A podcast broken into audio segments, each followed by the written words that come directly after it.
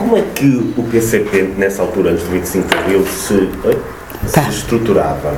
Como é que se estruturava internamente? Que ligações externas é que tinha? Todos os partidos comunistas uh, uh, se organizavam de acordo com uh, a forma leninista da organização partidária. Isto é, no centralismo democrático.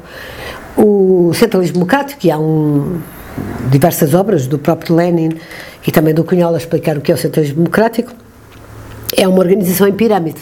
Isto é uma comissão, no caso, na clandestinidade eram de três elementos, não é? Depois, na legalidade, chegava a ser um bocadinho maior. A comissão política do PCP chegou a ter nove pessoas, mas na quantidade era três. E o que significa que se organiza da seguinte maneira: uh, uh, quando há uma decisão a tomar, a direção do PCP, imaginemos, a comissão política do PCP organiza-se. Organiza-se e decide, por exemplo, que uh, não vai participar no ato eleitoral há numerosos militantes do PCP que, sim senhor, que acham que se deve participar no, no ato eleitoral. O que é que acontece? O, o, organismo que decide que não se vai participar no ato eleitoral comunica aos de baixo a seguir, a, a seguir à pirâmide, de células de três, que não se vai participar no ato eleitoral. Mesmo que a pessoa que está a comunicar, o controleiro, chama-se controleiro, uh, não concorde com essa posição Portanto, o controleiro não pode transmitir as suas opiniões pessoais, mas tem que transmitir as opiniões do organismo superior. Não quer dizer que os que estão nessa cela não possam eles colocar a dúvida a dizer não, mas não devíamos participar, na, devíamos participar neste ato eleitoral. Uh, mas ele vai defender o contrário. Muito, isto é uma grande violência, porque eu muitas vezes me encontrei a defender aquilo que não concordava. Mas uh, é uma, uma violência na qual se participa porque se sabe que é assim. É assim. A parte do centralismo já deu para saber, portanto, há três pessoas que, que decidem basicamente e o resto tem que. E a parte do democrático? O democrático é só porque vai, vai-se até lá abaixo com a mesma opinião, não é mais do que isso. Portanto, é só, é no fundo uma decisão centralista, é, dando aos militantes a sensação que estão a participar. Portanto, o democrático está na sensação que a pessoa está a ser ouvida para uma tese de um congresso, para a eleição. É por isso que, por exemplo, não há nenhum partido comunista, nenhum, em que o, o secretário-geral tenha sido demitido. Morrem todos no poder. Fidel de Castro morreu, morreu no poder. Enver Mao Tse-tung, todos. Stalin, Khrushchev só entrou a seguir. Khrushchev, Brezhnev. Porquê? Porque a organização partidária é mesmo nesse sentido. Só se o próprio sair porque está doente. O Cunhal saiu pelo pé dele no pós-25 de abril por razões que se sabe. Mas nunca ninguém proporia a admissão de Alva Cunhal, nem é possível. Nem é possível uma lista alternativa, nem é possível de qualquer maneira um, renovar o, o Comitê Central de acordo com uma nova corrente, ou pessoas mais novas, ou pessoas diferentes. Aliás, em todo o mundo, sempre que houve dissidentes, e há dissidentes desde 1917, a história do comunismo é a história da dissidência, a primeira coisa que os dissidentes tentam é acabar com o centralismo democrático para terem alguma influência no, no, próprio PCP, no próprio Partido Comunista. Nunca conseguiram, em parte nenhuma do mundo, e portanto os dissidentes são sempre afastados normalmente na Rússia iam parar ao Gulag, na China sabe-se também o que aconteceu, são, dão os tais, uh, muitos mortos, não, não são, todas as vítimas do comunismo não são dissidentes. Há muita gente que foi vítima do comunismo sem sequer ser comunista. Mas uh, quando se olha, por exemplo, para o tempo de Lenin ou de Stalin e se diz, mas porque é que dois terços do Comitê Central é morto num ano, é assassinado num ano no tempo de Stalin? É, exatamente porque eh, formam pequenos grupos e o centralismo democrático não permite que haja qualquer espécie de contestação. A tendência de partidos democráticos no Ocidente criarem maneira, formas de não ser possível renová-los ou contestar a direção é muito grande. Eu acho que é uma das questões que hum, impede a renovação dos próprios partidos tradicionais. Não chegam ao cúmulo do centralismo democrático, mas para lá caminham. Uh, isto só é impedido, por exemplo, no, no, no, partidos americanos isso não existe, em Inglaterra também não, porque existe a eleição uninominal e as pessoas escolhem livremente quem é o seu representante. Mas numa estrutura uh, de cima para baixo, como é uma estrutura leninista, isso nunca é possível. Acha, acha que essa forma de estruturar os partidos um, estendeu-se de alguma forma aos outros partidos em Portugal? Essa forma de estrutura do Partido Comunista Português estendeu-se de alguma forma aos partidos? O centralismo democrático pega-se, é uma doença que às vezes pega e, e que mata a democracia. Uma democracia liberal corre perigos quando os, os, partidos tradicionais não são capazes de se renovar. E quando olhamos, por exemplo, para a Inglaterra ou para os Estados Unidos neste momento, vemos que os candidatos de quem podemos gostar ou não vêm do próprio Partido Republicano ou vêm do próprio Partido Democrata. Em Inglaterra a mesma coisa. Na Europa continental não é assim. Na Europa continental vêm de fora e formam novos partidos. E, portanto, eh, olhamos para a Espanha, os cidadãos e a Vox, eh, para a França, o Macron veio completamente de fora com o Partido Novo e desfizeram-se os partidos tradicionais. Porque se não há maneira dos próprios partidos se renovarem, entrarem outras pessoas e as pessoas envelhecerem no poder mais as suas ideias e, portanto, mais a sua maneira de governar, eh, a sociedade, uma sociedade aberta e democrática encontra formas e a forma é matar partidos e fazer outros, não é? Há partidos que morrem, morrem mesmo.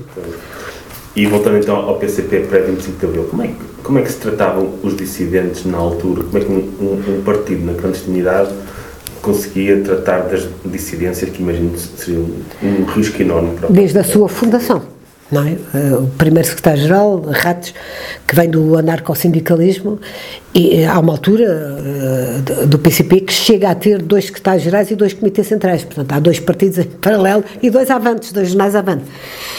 E, no fundo, é uma luta tão, tão dura como a luta contra o regime salazarista. Portanto, em primeiro lugar, o PCP nunca aceitou uh, outras, outros democratas ou outras organizações políticas que lutassem contra o regime. Sempre foi hegemónico. A PIDE ajudou sempre nisso. Porque a PIDE e Salazar, uh, qualquer pessoa que de qualquer maneira fizesse oposição ao regime, uh, à ditadura, era imediatamente conotada como comunista e era enviada para, as prisões e não sei o quê como comunistas. E, portanto, o próprio PCP beneficiou disso e dá sempre a sensação que foram os únicos que lutaram contra o regime uh, ditatorial. Não foram. Mas havia outros. Sim. Havia outros. Aqui não é havia outro, é havia outros. Havia outros, sim. Uh, inicialmente, uh, nos anos antes da, da Primeira Guerra Mundial, um, havia uma forte herança republicana e uma forte herança sindicalista e anarquista. Uh, e isso deu lutas intensas com o próprio PCP. Eh, posteriormente, no tempo, uh, começam-se a organizar movimentos católicos. Há movimentos católicos ao longo de todos os, os anos da ditadura, alguns dos quais muito radicalizados, muito radicais. Por exemplo, o atentado, que é um, um golpe de Estado, uma tentativa de golpe de Estado, chamado golpe da Sé, que depois leva uma série de gente à prisão e passam anos uh, na cadeia juntamente com os dirigentes comunistas, um, é um movimento católico. Mais tarde há uh, o movimento dos católicos do rato, por exemplo, porque há no seguimento do Concílio Vaticano II um, e no seguimento de, do Papa Paulo VI, que é um Papa progressista digamos assim, não, não se pode falar em. Não se pode olhar para a igreja da maneira que se olha para a sociedade, mas é que recebe os momentos de libertação, na altura, para grande irritação de Salazar. É sabido é, que, inclusive, Paulo VI, quando veio a Portugal, não veio a Lisboa e não foi e não queria cumprimentar Salazar, Salazar é que o foi cumprimentar. Há uma caricatura, aliás, divertida no Avante com Paulo VI em grande figura e depois Salazar uh, a tentar cumprimentá-lo. Portanto, é, é, um movimento real e há muitos padres já formados no seguimento dos anos 60, uh, uh, progressistas e que vão mudar a posição que os católicos tinham, ou que a hierarquia da Igreja Católica tinha, através do Cardeal Sergeira. Nomeadamente, há uma revista muito importante, o Tempo e o Modo, que é uma revista marcante nessa corrente católica, que não é uma corrente comunista, nem é socialista, é uma corrente católica anti-ditadura e pró-democrata.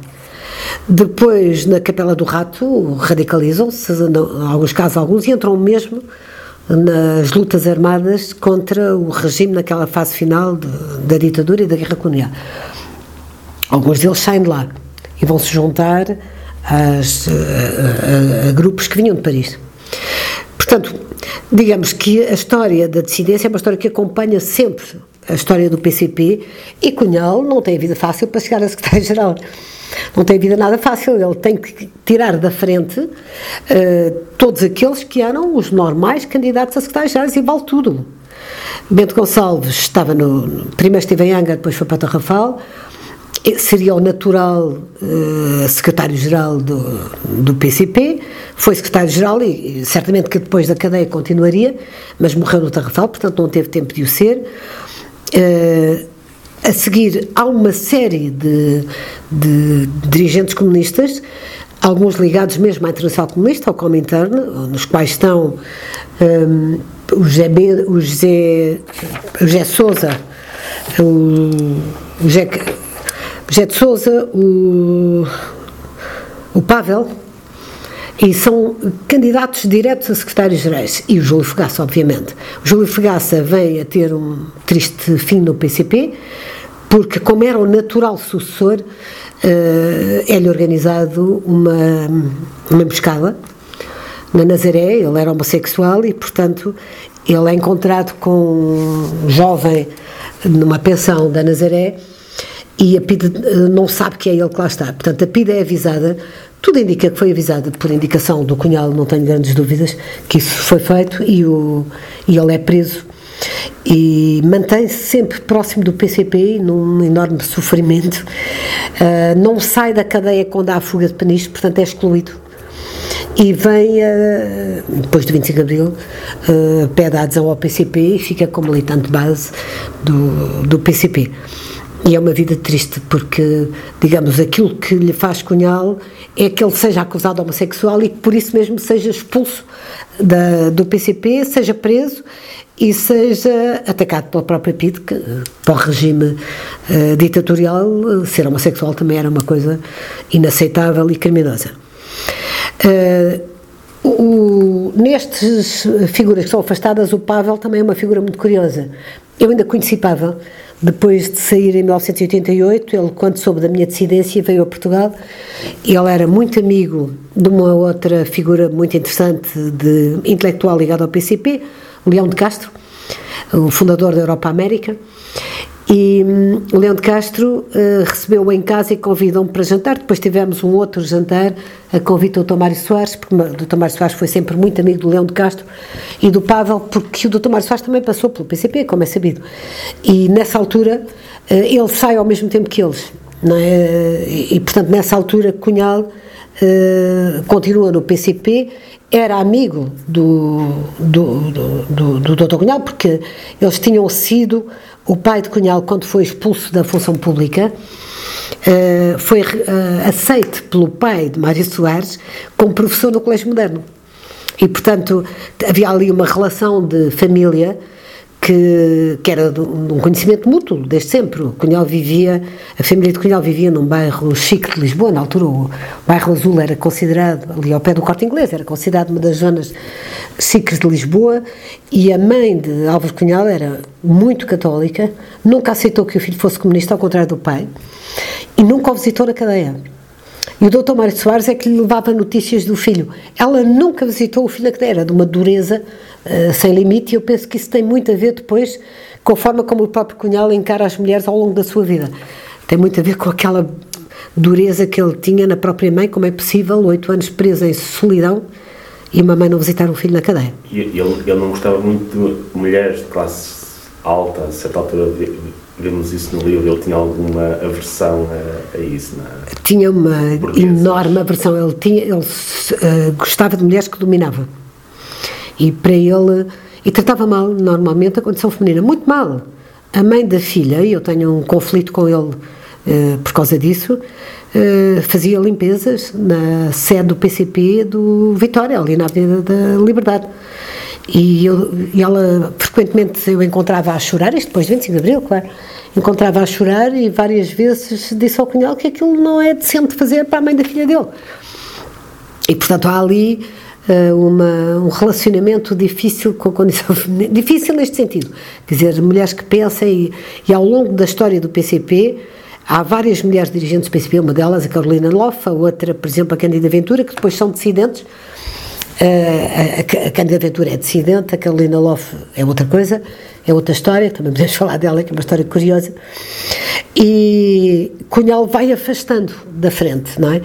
Nessa altura, na altura da guerra, ainda ao PCP, em alguns casos, eh, é sabido o caso de Manuel Domingos, que a PIDE diz e acusou uh, o PCP de ter morto Manuel Domingos. Uh, ainda. Manuel Domingos, que era um dissidente do PCP. Era um dissidente do PCP. E, e aparece morto em Belas, é um caso famoso. Uh, aparece morto em Belas e a PIDE diz: não fomos nós, foram eles. Portanto, há aqui uh, toda uma história, porque isto é assim nos partidos comunistas, quer dizer, não... Mas houve muitos casos de dissidentes que acabaram mortos ou desapareceram? Ou... Há casos de dissidentes, vários entregues à PIT, em que, mesmo antes do 25 de Abril, há um caso de um dissidente, de, antigo dissidente e antigo dirigente do PCP, que depois uh, vira pró-chinês, e que o Avante noticia publicamente, o Avante clandestino, noticia publicamente que ele entrou em Portugal. Isto não há coisa melhor para a PID ler e procurá-lo. Portanto, isso foi uh, faladíssimo na altura, citadíssimo, e os partidos uh, maoístas acusaram o PCP de o ter entregue à PID. Ele foi preso realmente e depois ficou em Peniche. Portanto, há uma história negra depois, há um período, no período pós-guerra, e, e, quando, que vem até à entrada, à minha entrada para o PCP, nos anos 60, em que se diz uh, o PCP não mata dissidentes. Uh, isso não se faz, uh, porque isso é perigoso, porque depois a PIT tira dividendos disso, como tirou no caso do Manuel Domingos. A única, únicos casos em que é aceito algum ajuste de contas é no caso em que os camaradas não aceitem, uh, não, não resistam à prisão, falem e entreguem outros militantes. É o chamado rachado. Portanto, digamos, um dos grandes problemas e com que eu me deparei na cidade era a pessoa estar preparada para ser torturada, porque se, não, se entregasse a alguém, essa pessoa ia ser presa e ia ser torturada. E, portanto, era assim que, que acontecia. O que é que se fazia nesses casos? Funcionários do PCP eles normalmente sabiam que se tinham falado que a coisa era perigosa e desapareciam, nunca mais viam, não sabiam onde estavam, e, mas era explicado, por exemplo, a mim foi-me explicado. O Cunhal tem um importante folheto sobre a tortura que todos líamos e sabíamos quase de cor, que se chamava Se Fores Preso Camarada em que explicava qual era o que devíamos fazer no caso de prisão como é que conseguimos resistir à tortura. Nunca se sabia quem resistia e quem não resistia, normalmente só depois de passar por isso é que sabia. E, mas dizia-se expressamente: os funcionários que entregarem outros camaradas, uh, atenção, que aí é legítimo, uh, não conheço nenhum caso em que isso tenha acontecido. Quer dizer, era, digamos, era uma ameaça, até porque nessa altura já o próprio Movimento Comunista Internacional tinha receio da opinião pública. Já estávamos com Khrushchev, a Internacional Comunista já não mandava, os partidos comunistas já não eram um todo, não é?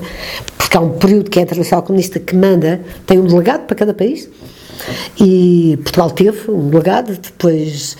Uh, perdeu o contato com a Internacional Comunista e foi expulso da Internacional Comunista e depois quando retoma a ligação a Moscou, que é bastante depois da, do fim da guerra, uh, até porque Portugal estava isolado, tinha a guerra espanhola, a guerra civil espanhola aqui ao lado, e portanto tinha uma situação de isolamento. Quando depois é retoma o contacto com a Internacional Comunista, já com Pavel, é um período. Uh, é, é, é, um período já diferente daquilo que se vivia nessa altura, eh, no momento do Ministério Internacional, na, na própria. É preciso uh, mitigar um pouco a própria aparência, não é? E a própria imagem que, que se dá daquilo que é ser comunista. Portanto, é um período em que uh, o próprio Partido Comunista, comunista russo, não é? Faz uh, destalinização e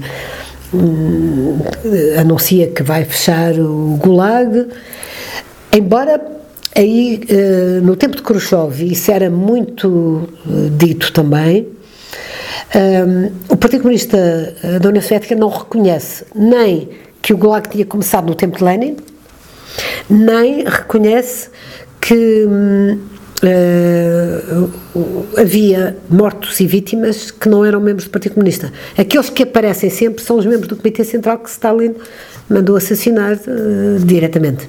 Portanto, parece que a perseguição é interna e só aos próprios comunistas e aos próprios dissidentes. Não é? Portanto, mas não é verdade. Não é verdade. Nessa, nesse tratamento dos dissidentes em Portugal houve uma exceção, não foi? Sim, Carolina Loff não é. Uh, portanto, o, o Pavel eh, primeiro começando pelo Pavel. O Pavel uh, é enviado pelo Comintern para, para o México. Portanto, é um quadro da Internacional Comunista. O Cunhal, quando o conheceu, ele vivia em Moscou. E ele, quando conheceu o Cunhal, Cunhal é mais, uh, conhece-o uh, em Moscou. E Pavel é mais responsável que ele, tem mais, mais qualificado que ele, digamos assim. Seria o normal secretário-geral do PCP. Só que Uh, há aí um mistério na vida de Pavel que é muito curiosa, porque ele vai uh, para o México e passa a viver no México. Quando eu o conheci, ele tinha vindo do México, ainda vive no México. E integra aquele grupo próximo de Trotsky, de, da Frida Kahlo, do Diogo Rivera, entra nesse grupo. E não sabe, uh, foi sempre uma interrogação que, que, que, que, que toda a gente que tinha, que de vez em quando se falava, se ele participou não diretamente na, no assassinato de Trotsky. Trotsky é assassinado por ser dissidente. Não era muito melhor que os outros, era igual, em termos de repressão, de violência, não sei o quê. Mas quem tinha ganho foi Stalin, e portanto Stalin depois faz tudo e manda uma brigada do Comintern assassiná-lo. Porque é muito estranha a ida de Pavel para, para o México. Porquê para o México, não é? Porque não na Europa, tem a França, onde o resto sabe, ele vai direitinho ao México e lá vive. Até, uh, eu sabe-se e, e sabia-se, por exemplo, que ele foi realmente amigo do Diogo de Rivera, conheceu a Frida Kahlo, frequentava aqueles intelectuais comunistas que, que, que passavam por casa da Frida Kahlo e do Diogo Rivera. Era um grupo muito ativo e muito dinâmico e ligado depois ao Partido Comunista Americano. Uh, aquilo que enfim, não era muito grande, era bastante pequenino, mas era o Partido Comunista Americano. Uh, e Pavel está nesse grupo. Portanto, Cunhal nunca conseguiu deitar-lhe a mão. A única coisa que fez foi completamente apagá-lo da história do PCP e Pavel não voltou. Não voltou a Portugal, voltou depois de 25 de Abril, duas vezes, uma vez essa que eu conheci pessoalmente. Uh, a outra figura curiosa é a Carolina Loff. Carolina Loff é uma das raras mulheres que, sobe no Partido Comunista. Antes de 25 de Abril. Muito antes de 25 de Abril e muito antes da candidatura. Portanto, ela começa a sua ascensão antes da, da guerra. E Carolina Loff é, é muito próxima da direção do PCP e, nesta altura, a direção do PCP era uma coisa uh, que não, se, não, não era bem, não era propriamente estruturada, não tinha secretário-geral, não tinha, portanto era assim conforme quem estava solto e quem estava preso. E portanto aquilo mudava bastante, mas ela foi uma das pessoas mais responsáveis da, do PCP, sabe-se que foi à União Soviética, depois entrou no país uh, e sabe-se que uh, há uma altura que é presa é presa e é presa como já nessa altura acusada de uh, ser uma espia da União Soviética. E aqui convém dizer que quando uh, o Comintern acaba e deixa de diretamente controlar os partidos comunistas, o Partido Comunista da União Soviética teve sempre duas vias de chegar ao, ao, aos países e aos partidos comunistas dos respectivos países, onde tinha mais interesse, obviamente. Era a via do KGB diretamente, e havia dos partidos comunistas diretamente. Portanto, aqui em Portugal também havia um ramo direto do KGB para, para Moscou e o PCP, pelo simples não, os camaradas soviéticos testavam se era bem verdade aquilo que estava, aquilo que estava a passar e os relatos que recebiam. E também foi assim em Angola, também foi assim, é conhecido em muitos países que isto acontecia assim. Uh, a Carolina Loff veio a Portugal já com uh, a acusação de que era diretamente espia, ela não fala. Uh, segundo Cunhal, a descrevia, nos breves momentos que falava dela, um, que eu ouvi falar dela pessoalmente, ela era bonita e, e, e, tinha aquela sedução de um certo mistério à volta dele que as espias têm sempre, não é só nos filmes de espionagem, nos policiais que têm, também na sua vida têm. E ela foi presa e na cadeia apaixona-se pelo Pete, que a prende, e, e depois são os dois autorizados a sair atravessam a fronteira juntos, casam, atravessam a fronteira juntos, não sei se casam ou não, quer dizer, juntam-se, atravessam a fronteira juntos e vão ver para Moscou. E ela e o Pete ficaram sempre a viver em Moscou até o 25 de Abril. Eu penso, por aquilo que se dizia, que não é um exagero dizer, que hum, ela era responsável por toda a ligação do KGB a Portugal e toda a informação que seguia do KGB a Portugal. Isto não é uma coisa particularmente estranha se olharmos bem para as datas e para, os, para, para o tempo, porque uh, isto vem no seguimento do Pacto Germano-Soviético e, portanto, porque é que a PID deixar, nos deixou sair? Uh, diz que Salazar foi informado pessoalmente. Porque é que desapareceu todo o processo dela? Não há praticamente nada de interessante sobre ela na, nos arquivos da PID e, enfim, um dia saberemos dos arquivos de Moscou e será interessante refazer a história dela. Há vários escritores que fizeram romance à volta da história dela, mas eu acho que, incluindo Vasco Moura e agora recentemente o Lobo Antunes, eh, mas eu acho que não são conseguidos do ponto de vista da verdadeira história policial que ela merecia e que seria interessante conhecer. Depois do, mesmo depois do 25 de Abril, ela respeitou-a sempre, nunca a atacou. Apesar de ser. Ela era dissidente, podemos chamá-la assim? Não era? Foi para Moscou? Não? Quer dizer, o dissidente, o dissidente uh, nem sempre se pode dizer que seja uma pessoa que divergia, não é? Uh, pelo menos não estava sujeita às ordens do, do, do Cunhal. E não, o PCP não tinha nenhuma autoridade sobre ela. E não se conhece o que é que ela fazia em Moscou, quer dizer, nunca se ouvia falar disso, não é? Portanto, há aqui digamos, ao longo de todo este tempo, hum, há sempre dissidentes, haver, acontecem sempre uh, pessoas que se vão afastando. Se são, por exemplo, os intelectuais, escritores ou outros, porque o, PCP tinha uma importante influência nos intelectuais. O PCP, não só o comunismo, no, no geral, tinha uma grande influência nos escritores e tal. Aliás, eu acho que não se podia ser escritor em Portugal se não se fosse comunista, porque os livros não eram publicados, ponto.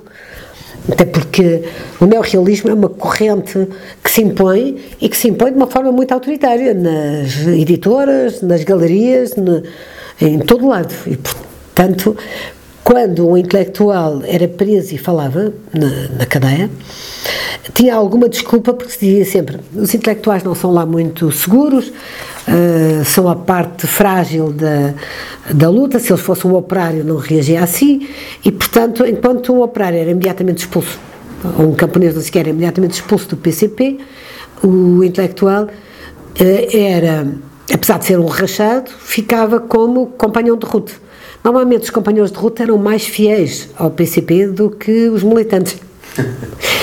e muitos deles vieram a integrar a oposição democrática e vieram a integrar o MDP-CD, que era uma espécie de. onde havia gente que não era. Um, não era uh, não tinha estado preso e não era rachado não, é? não, não, tinha entregue ninguém na cadeia uh, o José Manuel tem Garrinha por exemplo que dirigiu o MDP-CDE mas onde havia muitos que tinham estado na cadeia e que por terem, uh, terem falado uh, integravam, uh, integravam as fileiras do, do, do, MDP-CD, uma espécie de PCP disfarçado para gente que não tinha a coragem de estar no PCP, que é como nós víamos o MDP-CD. Um caso famoso de um, militante comunista uh, intelectual que na cadeia não falou, mas depois teve uma evolução muito curiosa e muito que suscita, quer dizer, isto é um mundo de histórias, se eu agora começasse a falar não parava. É o pai do Judice. Pai do José Miguel Judice, porque ele foi o controleiro dos intelectuais de Coimbra. Foi preso, não falou, resistiu e um dia disse à PID, eu vou dizer tudo. Chamou a PID e, e disse que foi porque lhe tinha aparecido Nossa Senhora na cela. E deixou de ser comunista e passou e, e, o PCP, eu não sei se a ideia de que Nossa Senhora tinha aparecido na cela é uma calúnia do PCP, uh, É o PCP que inventou a história para justificar, digamos, o, o, dia em que ele disse já não sou mais comunista e vou-me embora, libertem-me, ou se é realmente assim. Porque o PCP, cada vez que havia um dissidente ou alguém que queria sair, que se queria ir embora, que deixava de ser comunista, uh, lançava sempre calúnias, mesmo no tempo da ditadura. E lançava calúnias públicas, toda a gente sabia, inclusive é Pinto, não, é? não, não se escondia. Coisa. Uh, e então ou era porque tinha eh, sido católico e tinha-lhe aparecido na cela Nossa Senhora e agora tinha sido embora, ou é porque tinha roubado dinheiro ao PCP, não é? Eh, é o caso de Manela Alegre, por exemplo, e de Pitera Santos, são dois importantes dissidentes que estão em Argel e que têm uma atividade uh, abrangente em Argel, juntando ao PCP outras correntes de gente que saía, que se ia embora e que que estava farta da ditadura e que não era católico, os outros eram sei lá o quê. E, e um dia uh, eles saem mesmo, o Peter Santos e o Manuel Alex saem mesmo do PCP, imediatamente o, o PCP lança contra eles, publicamente, a ideia de que saíram porque levaram o dinheiro do, do, que era do povo com eles. Na Argélia havia uma rádio, e havia um, uma rádio clandestina, e havia um importante núcleo não comunista de. A Argélia era um país progressista na altura, não é? Lembramos disso, hoje é uma desgraça e faz muita tristeza a Argélia hoje. Mas na altura era um país, eh, portanto, a luta pela independência da Argélia, muito importante e muito ligada à França, e portanto, com uma. E era muito perto, era mais fácil uh, a desertores que desertavam ir ter a Argélia do que ir ter a Paris logo diretamente. Portanto, toda a decidência ao longo de toda a história nunca é feita porque a pessoa não quer o centralismo democrático ou porque não acha que o Gulag foi uma violência brutal. Não é nada disso. É sempre acusada, a acusação é imediatamente ou porque é homossexual ou porque é, uh, ficou com o dinheiro ou porque quer uma vida burguesa e, portanto, a luta pelo proletariado é uma traição ao proletariado, não é? Cunhal classificava-se a si próprio um filho adotivo do proletariado. E um dia disse-me a mim também que eu também era uma filha adotiva do proletariado. E eu fiquei muito orgulhosa. uh, classificava-se ele próprio filho adotivo do proletariado. E tinha um grande desprezo pelo, pelo, pelos intelectuais que dizia eles acabam sempre por trair, de uma maneira ou de outra. e por voltar à mesquinhez da sua vida burguesa. E, portanto, há, ao longo da história do PCP, Peter Santos foi um caso dramático, porque era dirigente eh, comunista, era um intelectual, era uma figura extremamente interessante e depois do 25 de Abril entrou em Portugal com a acusação de que tinha ficado com dinheiro. Depois veio dirigir um jornal, muito amigo do Dr. Mário Soares e hum, e, mas foi sempre maltratado pelo PCP até, até ao fim. E quando se passava por ele, ou quando ele aparecia em qualquer sítio, dizia-se: Ah, ele ficou com o dinheiro do, do proletariado.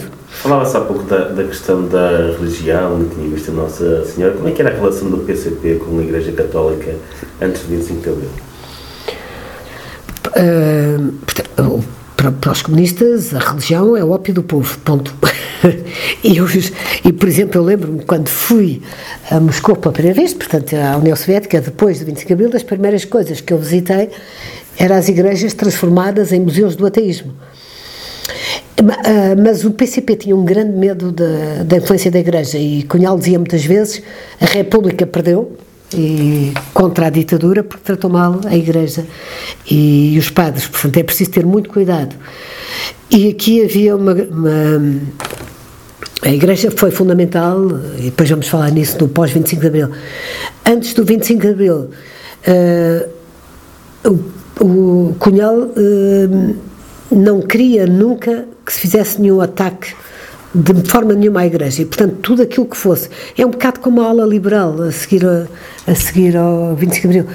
Na, tanto na ala liberal como na Igreja, uh, era um desperdiçar de. Isso trataríamos depois na fase seguinte da Revolução. Isso trata-se na fase na frase democrática e nacional, que é aquela que ele previa no Roma à Vitória, convinha-nos os católicos progressistas, e é evidente que na altura com o Vaticano II, com a, existiam em Portugal e tinham peso na oposição, uh, convinha-nos uh, tudo aquilo que, que, não fosse comunista que se pudesse aliar e ser dirigido pelo PCP. Quando não era, o PCP uh, reagia, por exemplo, uh, Cunhal viu com muito maus olhos a candidatura de Humberto Delgado e o PCP, não é? E apresentou uma candidatura contra a candidatura do Humberto Delgado que depois não teve nenhum apoio, quer dizer, o, o povo foi todo atrás da candidatura do Humberto Delgado. E o, e Cunhal e o PCP diziam sempre, mas ele não é de confiança. Ele vem do regime, atenção, e não sei o quê. Portanto, era, era sempre uma relação dizendo trataremos desses depois da, da Revolução Democrática Nacional. Agora, o que nos interessa é, no fundo, a ditadura. Havia comunistas católicos nessa altura? Uh, não, havia sempre um comunista católico para mostrar. Eu conheci o comunista católico, era o Zé Pedro Soares, e dizia-se: eh, ele, ele não, é, não é católico, mas não faz mal, a mulher dele é muito católica. e, portanto, era sempre, no pós-25 de Abril, foi apresentado como o católico da direção do PCP. Morreu tristemente numa, num acidente de automóvel, ele e a mulher, foi assim uma coisa brutal no, no acidente, normal, normal, quer dizer, triste, um triste acidente de automóvel, e fez falta ao PCP porque deixámos de ter o católico de, de serviço ah, e que era sempre apresentado como tal. Se havia, por exemplo, uma, uma reunião com a igreja ou qualquer coisa, era ele que avançava.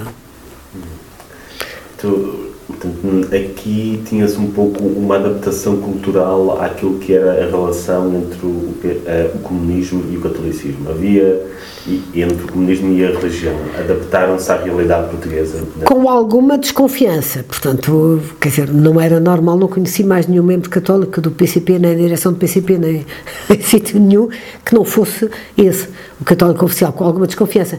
Mas dizia sempre que o povo do Norte, por exemplo, o campesinato, os pequenos camponeses do Norte, eram muito católicos, os alentejanos não, que trabalhavam por conta, eram assalariados rurais, não eram camponeses, e que o catolicismo dos camponeses tinha que ser ganho para fazerem connosco a revolução, depois se veria.